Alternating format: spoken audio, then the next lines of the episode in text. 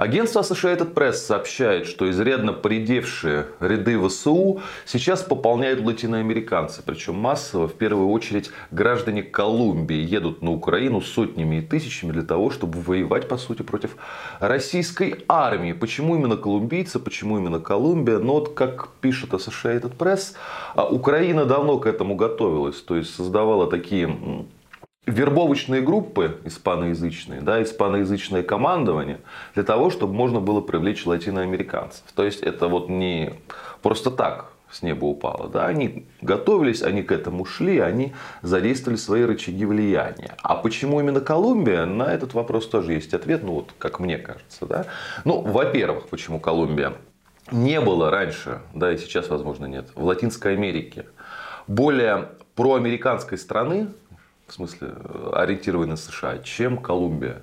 Это вот оплот Вашингтона был всегда. Если, вы знаете, такой даже факт исторический, что когда была Корейская война и Вашингтон отправлял свои войска бороться с коммунистами товарища Кима единственная латиноамериканская страна, которая вошла тогда в США э, в коалицию и отправила своих солдат аж в Корею, это была именно Колумбия. И у них исторически спайка вот эта и политическая, и военная очень и очень сильна. Но это только, скажем так, половина истории. То есть кого-либо вербовать в Колумбии ВСУшникам да, и украинцам а, проще, чем практически в любой другой стране Латинской Америки, где у власти уже давно левые правительства. Да, левые правительства они во многом симпатизируют России, то, как минимум, тут как бы не хотят ни во что вмешиваться, да, и э, вот такую вот вербовку да, боевиков вряд ли позволят.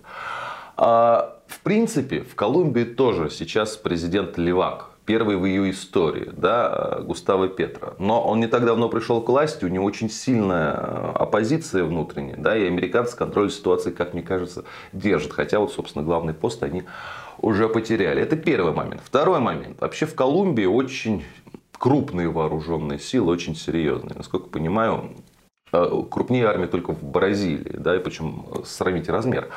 А армия большая, ежегодно из нее увольняются десятки тысяч человек. Да? Некоторые нуждаются при этом в новой работе. Первый момент. Второй момент.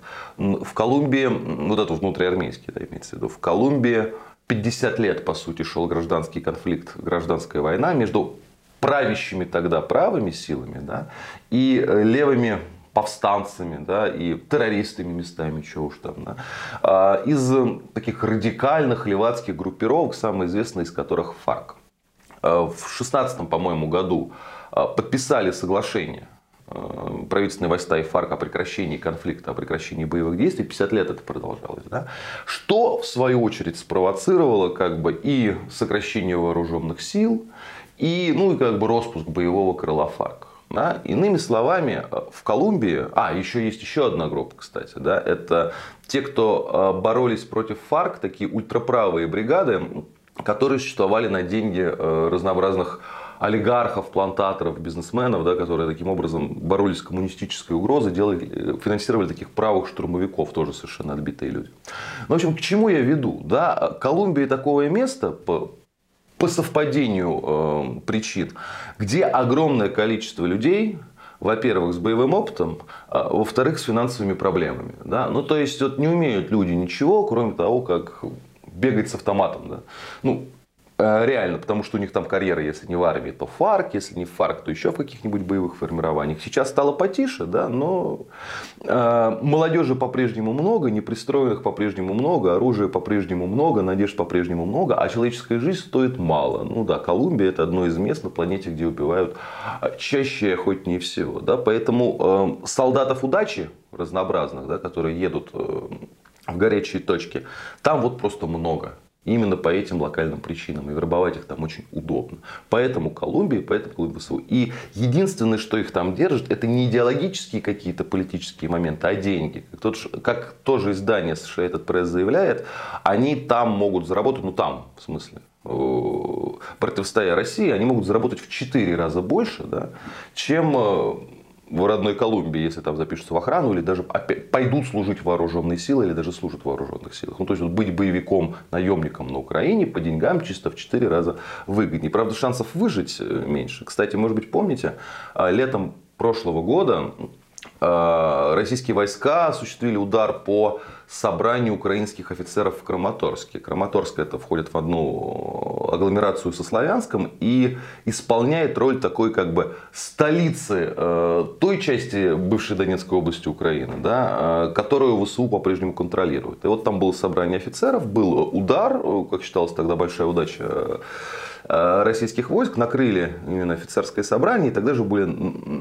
ранены три колумбийца. И колумбийцы не просто как бы там наемники, а один бывший советник президента, возглавляющий какой-то проукраинский фонд, да, другой писатель, третий журналист. Они получили ранения, из-за этого Колумбия очень сильно возмущалась. МИД, по-моему, вызывал посла Колумбии и говорил, что что ваши граждане там вообще забыли, мы как бы не советуем им ездить на Украину в места боевых действий, если вы нас спросите. Но так или иначе, тогда это были как бы просто вот такие как бы агенты влияния, а сейчас это уже сотни даже тысячи колумбийских боевиков.